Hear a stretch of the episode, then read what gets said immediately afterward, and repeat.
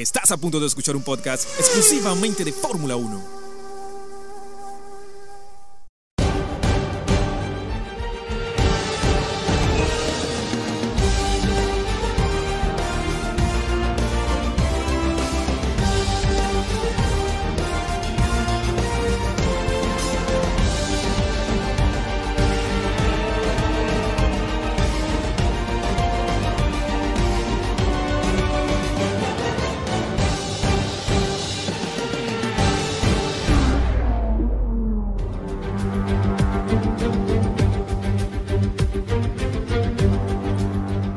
¿Qué tal amigos? Bienvenidos a un nuevo programa de Autódromo Radio.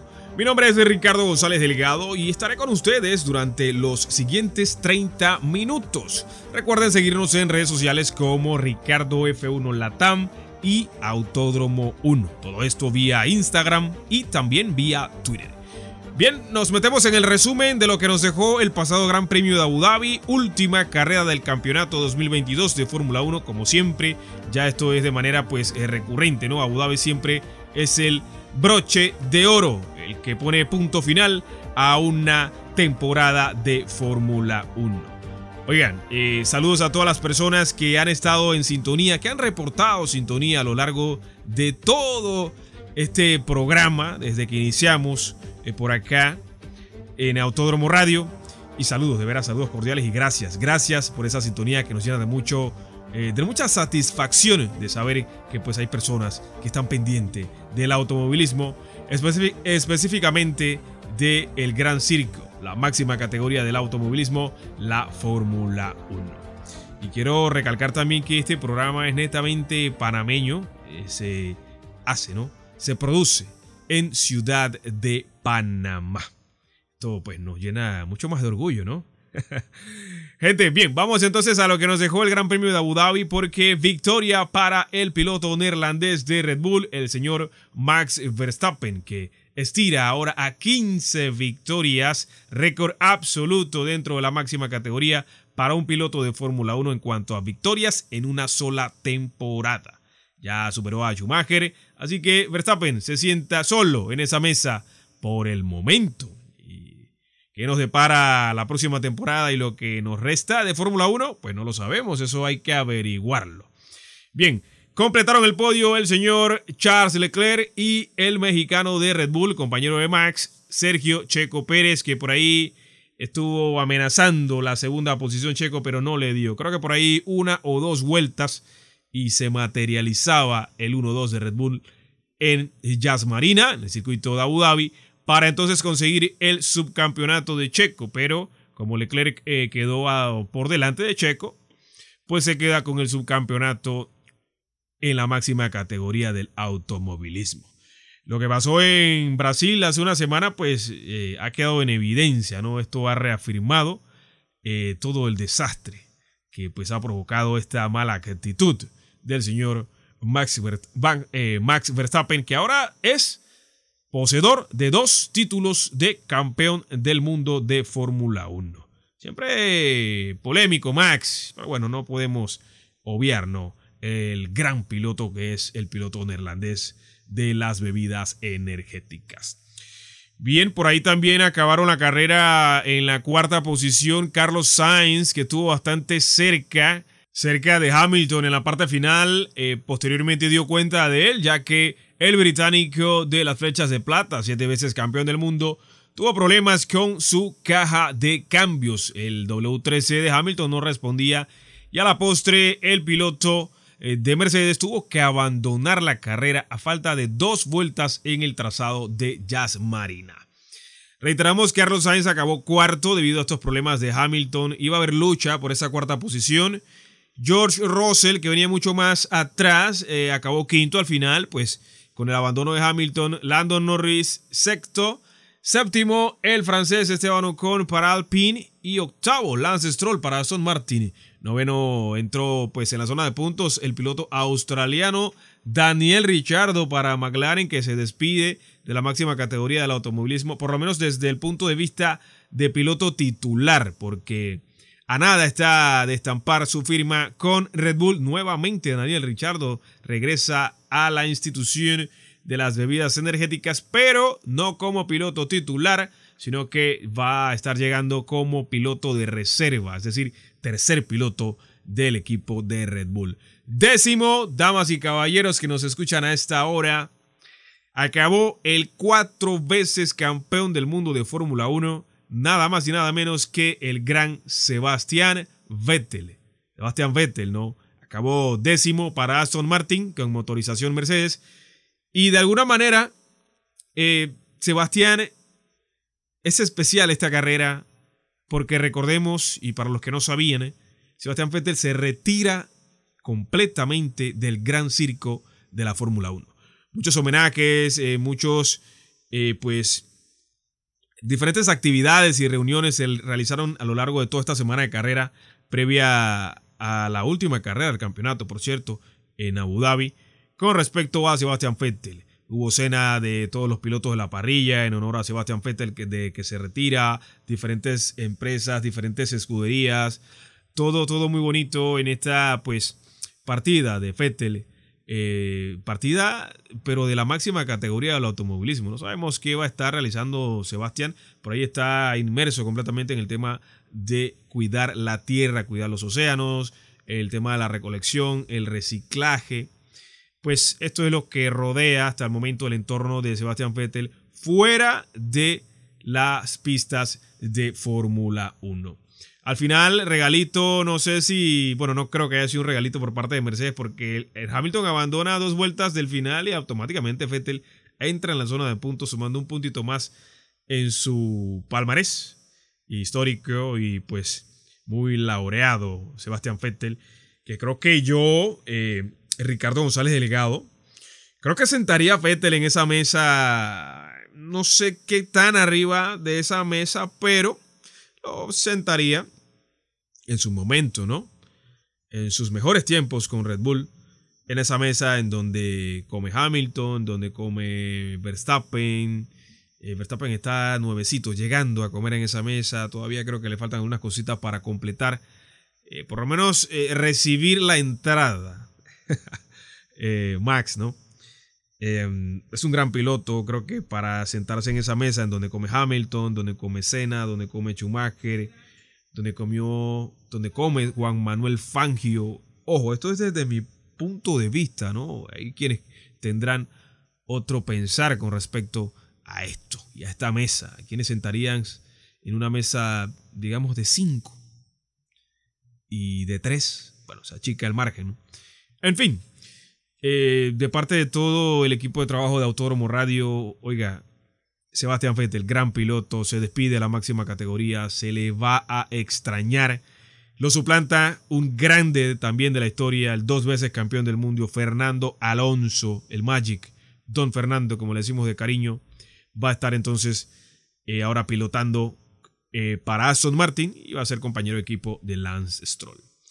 Bien, vámonos entonces al desarrollo de esta carrera en el circuito de Jazz Marina. Inicialmente Verstappen salía desde la pole el día sábado. Pudo sostener en primera instancia la posición. Creo que todos sostuvieron posición, a excepción de Carlos Sainz, que perdió posición con Lewis Hamilton. Posterior a eso, antes de que se activara el sistema DRS en toda la parrilla, Sainz se tiró por el interior, no teniendo apex, no teniendo vértice, y pues saca de pista a Hamilton.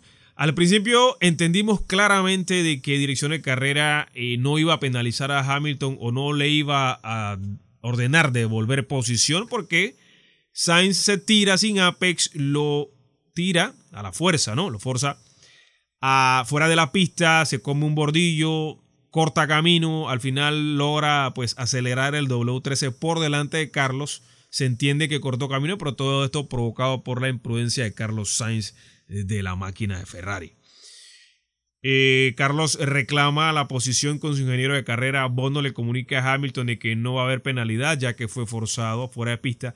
Pero después vemos que Hamilton entrega la posición más adelante de la carrera a Carlos Sainz. Y, pero no hubo ningún anuncio oficial por parte de la FIA. De hecho, eh, sabía, de hecho el anuncio oficial por parte de dirección de carrera fue que no iba a haber investigación sobre este incidente y que pues Hamilton mantenía la posición. Más allá de eso, la carrera se desenvolvió eh, bastante clara. Ferrari no titubeó, no parpadeó, no le tembló el pulso. Hay que decir las cosas como son. En esta ocasión, los del caballero rampante atinaron en la estrategia, eh, pararon a sus pilotos de manera pues atinada. Y esto les dio pues ese margen, ese gap eh, para sostener ese subcampeonato en las manos del monegasco Charles Leclerc. Por parte de Carlos Sainz eh, había perdido posición con Hamilton en esa pues en, ese principio de carrera posteriormente en un undercut eh, bien llevado también por el equipo de las flechas de plata que por radio Hamilton se quejaba eh, con el equipo de que estaba teniendo problemas de potencia, estaba perdiendo rendimiento el W13. También obviamente, ¿no? Esto dado por esa eh, salida de pista que tuvo en ese incidente en la primera vuelta de la carrera con Carlos Sainz Jr., en donde el fondo plano del monoplaza nuevamente quedó pues con daños muy leves, pero al final le pasó factura a Hamilton toda esta pérdida de rendimiento en ese fondo plano. Le pasó en Brasil, le vuelve a pasar en Abu Dhabi. Definitivamente ha sido un año bastante complicado para el siete veces campeón del mundo, un año pues eh, de aprendizaje, porque dicen por ahí que uno nunca deja de aprender, un año en donde se pone de alguna manera la barba en remojo, hay que ya pensar en 2023.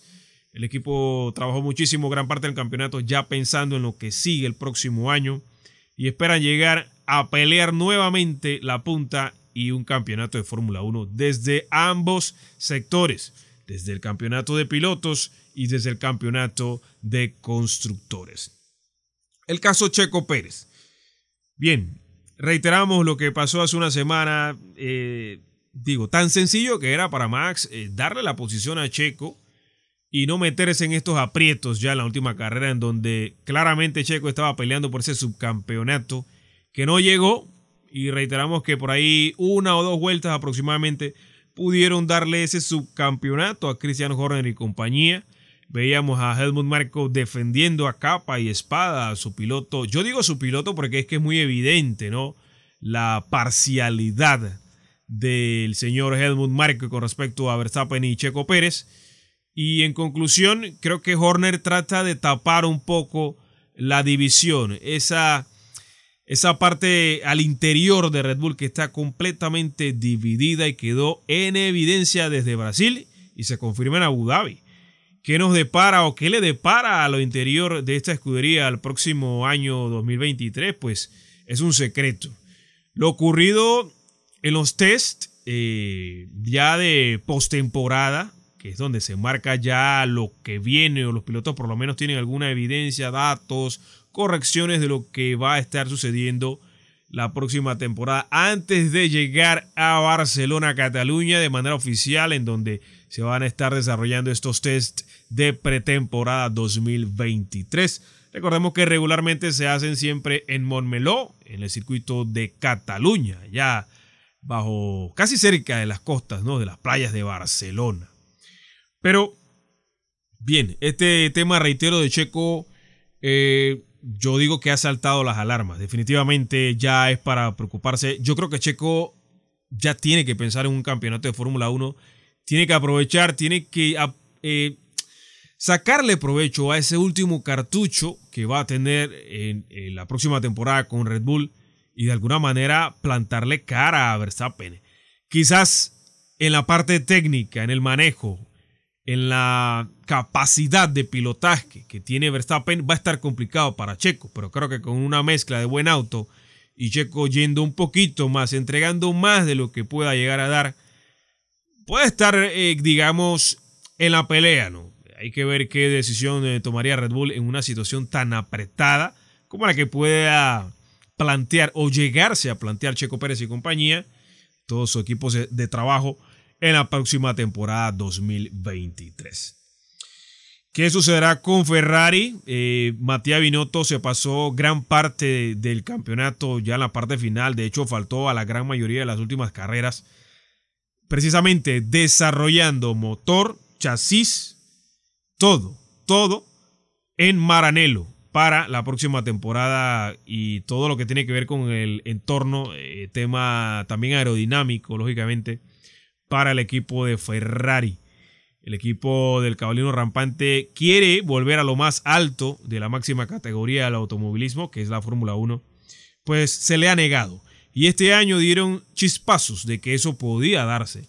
Pero debido a una serie de errores, tanto de estrategia del equipo a cargo del señor Iñaki Rueda, errores de pilotos, mal inicio de temporada para Carlos Sainz, Charles Leclerc que cometía errores infantiles, eso sumado a todo el mal trabajo. Yo no quiero decir que no se, que no se trabajó fuerte, ¿no? Pero fue un trabajo eh, bastante dudoso, un trabajo que pues en muchos grandes premios el, equipo Ferrari parecía un equipo amateur de Fórmula 1. Yo no sé qué, eh, cómo podíamos eh, pues calificar a Ferrari en esas carreras en donde cometía errores que uno se agarraba la cabeza. Yo no quiero ni pensar eh, cuáles eran esas sensaciones de los tifosis, de todos los seguidores de la escudería Ferrari.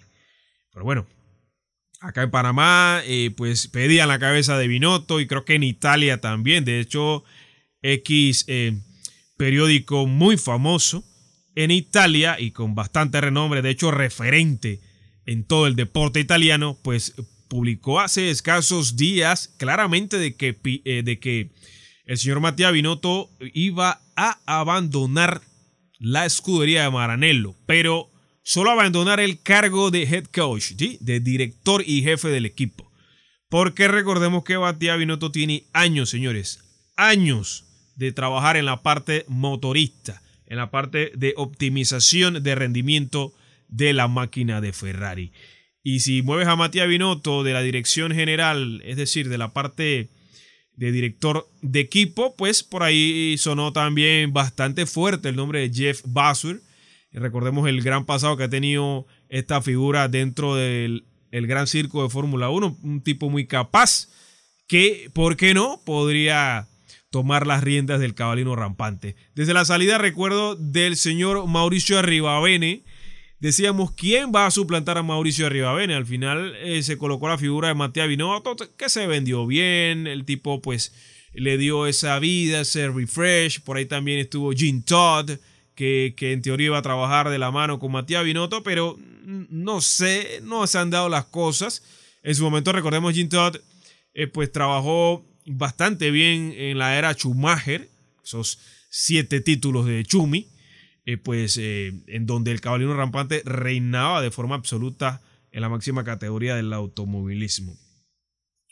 Pues ahora, después de Mauricio Rivavene, llega Matías Binotto, ahora se habla de Jeff Basuer, o Basuer, como quieras llamarlo, pero digo, ¿es realmente Basuer la respuesta, la solución a los problemas de Ferrari? Porque hace programas atrás hablábamos precisamente de esto, de darse la salida de Matías Binotto, ¿a quién tiene Ferrari? Eh, ¿A quién? O sea, eh, buscamos nombre por nombre, ingeniero de carrera, está Ricardo Adames, que es el ingeniero de carrera eh, de Carlos Sainz, también está por ahí el que era ingeniero de carrera de, Charles Leclerc, pero no sé qué tanto puedan llegar a en su momento recuerdo, bueno, eso fue una noticia bastante fugaz. Yo le digo, bueno, no fugaz porque se manejó. Paddy Lowe, recuerdan a Paddy Lowe, que este ingeniero de carrera muy capaz para el equipo de las flechas de plata de Mercedes. Posteriormente abandona la, al equipo alemán, se va a Williams. Cuando todavía estaba pilotando para Williams eh, Felipe Massa, que era compañero de Valtteri Bottas, que pues luego Bottas pasa a Mercedes con la salida y el abandono inesperado, vale, de agua fría de Nico Rosberg tras eh, ganar ese campeonato en 2016. Y ahora Valtteri Bottas precisamente está en Alfa Romeo, que ahora es Sauber, ¿no? Y que posteriormente ya en 2026 va a ser únicamente llamado como Audi Motorsport Fórmula 1. Bien, esta información pues eh, bastante extensa de lo que es el entorno del cabalino rampante, el tiempo nos los dirá. Eh, lo cierto es que eh, Carlos Sainz lideró, ya metiéndonos un poquito en el terreno de los test, lideró ampliamente estos primeros test de pretemporada en Abu Dhabi, posterior al Gran Premio. Estos números que pues caen bien para Carlos Sainz Jr. a modo de información, ¿no? lideró el caballero rampante eh, de Ferrari, seguido también por Charles Leclerc con 56 vueltas. Carlos completó 65. También para Ferrari, Robert Schwarzman hizo 116 vueltas con un tiempo de 1.25 400 milésimas. Pierre Gasly, que ahora forma parte del equipo de la casa francesa de Alpine, completó 130 vueltas con un tiempo de 1.25 689 milésimas. Max Verstappen de Red Bull, el actual campeón de Fórmula 1, completó 76 vueltas para Red Bull. Alexander Albon, que aún se mantiene firme con Williams, completó 118 vueltas. Logan Sargent para Williams, 82 vueltas. Nick De Vries, que ahora es piloto oficial y titular de Alfa Tauri. En una nota jocosa, vimos como el fin de semana en Abu Dhabi, Mercedes le entregaba a Alfa Tauri a, de, a Nick DeVries en una carretilla de estas que se usa para eh, transportar cajas, alimentos y demás, eh, pues eh, fue una entrega bastante pues colorida, ¿no? Bien, novena posición para Lance Stroll, el joven piloto que ahora va a ser compañero de el Magic, Fernando Alonso, completó 70 vueltas.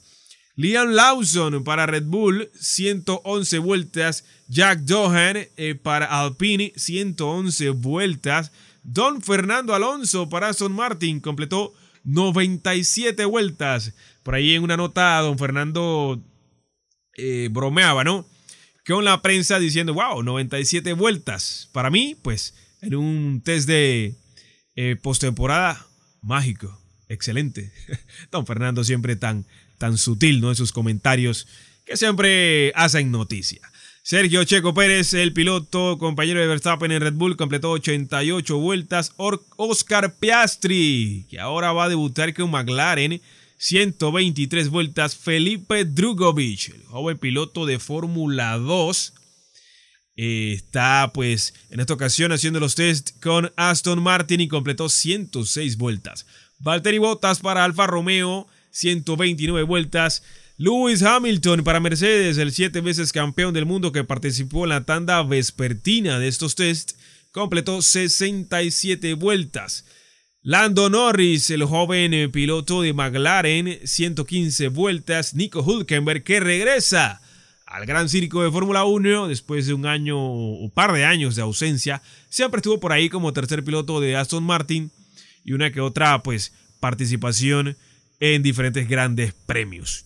110 vueltas para Nico Hulkenberg que se une al equipo norteamericano de Haas para la próxima temporada y va a ser compañero de equipo de Kevin Magnussen, el piloto danés que tuvo un buen regreso a la Fórmula 1 en 2022 y tuvo una gran temporada.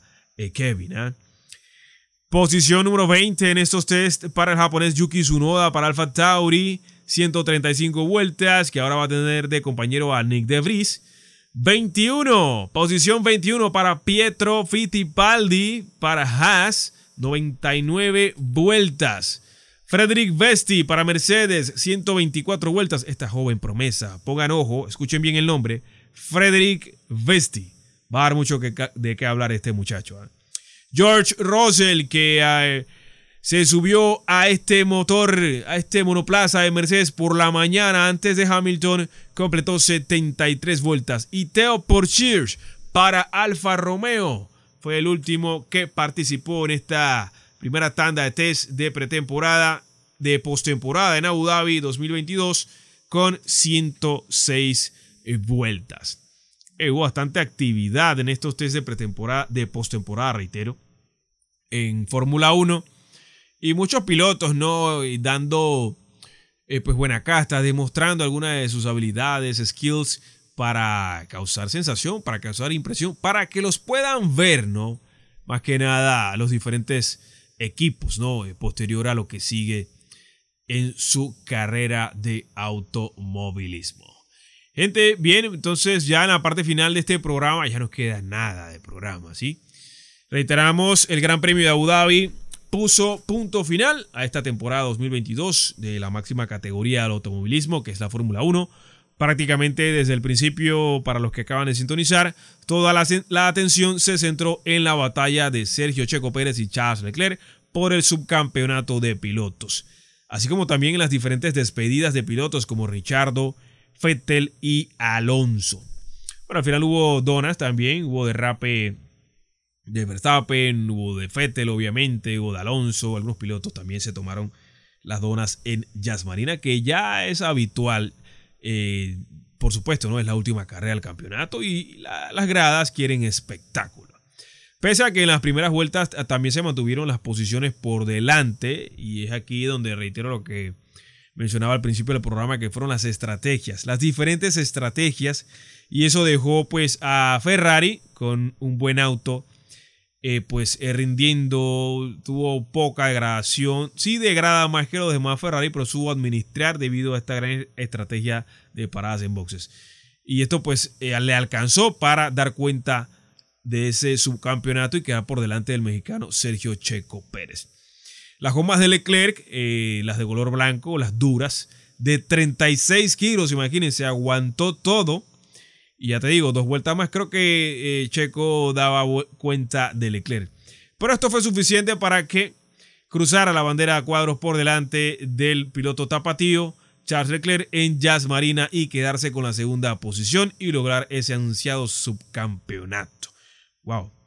Yo en mis años de analista de Fórmula 1, vaya, pensar que Ferrari celebraran, ver a Ferrari celebrar un subcampeonato, pues no es algo normal, no es algo que, que yo haya visto, haya escuchado y pues haya presenciado, ¿no? Es un poquito, me llama mucho la atención, ¿eh? pero bueno, eh, aquí es donde se demuestran pues los verdaderos fans, digamos, a modo, un fans eh, normal, digo yo, no sé, hay fans que son más exigentes, pero bueno, para gusto los colores y, y enhorabuena a los que celebran el subcampeonato de Leclerc, porque también de alguna manera es un apoyo ¿no? para el equipo y para el piloto. Por delante reiteramos victoria de Max, dominio de principio a fin, no tuvo problemas el piloto neerlandés. No le pidieron esta vez bajar la velocidad porque realmente no era necesario, no le pidieron que entregara la posición. Vaya, es complicado este tema. Pero bueno, ya no vamos a redundar más en ese tema, eh, valga la redundancia porque lo hecho, hecho está, ya es historia. Max no entregó posición, no hizo caso a las órdenes de equipo, no le hizo caso a nadie. Y de alguna manera, no quiero culpar a Max, pero eh, tuvo que ver, eh, pues, eh, la manera de incidir en la pérdida de ese subcampeonato para Red Bull. En cuanto al campeonato de pilotos, pues, de alguna manera sí tuvo algo que ver, ¿no? La cuarta posición, reiteramos, fue para Carlos Sainz, que adelantó a Hamilton en los últimos giros de la carrera, reiteramos, porque eh, Mercedes tenía problemas, ¿no? El W3 específicamente de Hamilton con la caja de cambios. Quinta plaza fue para el piloto británico también eh, de las flechas de plata, George Russell. Gente, no hay tiempo para más ya en la parte final de este programa. Quiero dar gracias a todas las personas que han estado al pendiente siempre de este programa ha tenido buena aceptación. Hemos recibido muchos comentarios en redes sociales eh, de forma eh, dándonos el apoyo, ¿no? Y ha sido una temporada larga desde que estamos acá.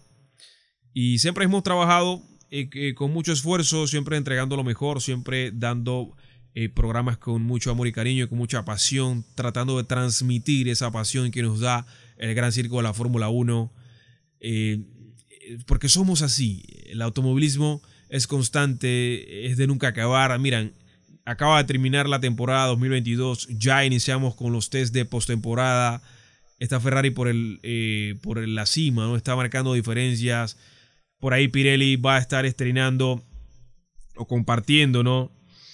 Nueva goma. Esto es, eh, pues, noticia nueva, ¿no? Es noticia, de alguna manera, ¿no? Lógicamente. Y bien, y hablando de noticias, tenemos información eh, ya de una vez al instante, tenemos buena fuente, gente que está ahí a la hora exacta, gente que está, gente que desayuna, almuerza y cena Fórmula 1, pues tenemos amistades que nos dan esta información pues de manera eh, pues eh, al instante, ¿no? Fíjense esto. Leclerc responde al interés de Toto Wolf. ¿Qué pasa? Toto Wolf declaró en su momento que Mercedes tiene un asiento libre y le interesaría contar con Leclerc para 2024, ya, ya que ese año el monegasco acaba su contrato con Ferrari. A lo que Leclerc responde de que falta mucho para 2024 y todavía queda poco tiempo, o queda un poco de tiempo en Ferrari. Este es el equipo eh, de su sueño, ¿no? Desde pequeño. Y su objetivo es ganar con Ferrari un campeonato. Así que está muy feliz dentro del equipo de Maranello y que pues ya veremos qué pasa más adelante. Bueno, Toto Wolff siempre poniéndole el ojo a buenos pilotos. Leclerc es el caso. No ha tenido buenas decisiones en pista Charles y otras ha sido pues perjudicado por su equipo de trabajo. Pero bueno, vamos, vamos a ver qué pasa en este futuro de Leclerc en la máxima categoría del automovilismo. Y lo que hablábamos de Pirelli que va a introducir un sexto compuesto de neumáticos para 2022. Eh, se trata del C0 que tendrá características del actual C1. Por el contrario, el compuesto C1 de 2023 será más blando. La novedad procede de la gran diferencia de rendimiento observada en 2022 entre C1 y C2. Simone Berra, ingeniero jefe de Pirelli para la Fórmula 1, dice que Tendrán un nuevo C1. Su goma no será la del C1 actual, sino una nueva goma que ofrecerá más agarre que el C1 actual. Los otros neumáticos serán los mismos, es decir, los actuales. Tendrán el mismo compuesto, ¿no? A modo pues de confección del neumático como tal. Bueno, amigos y amigas, es todo por el momento en este programa de Autódromo Radio. Ha sido un enorme placer como siempre. Recuerden seguirnos en redes sociales como Ricardo F1 Latam y Autódromo 1. Nos escuchamos en la próxima emisión de este programa. Ricardo González Delgado se despide. Gente, un abrazo. Bye y cuídense mucho.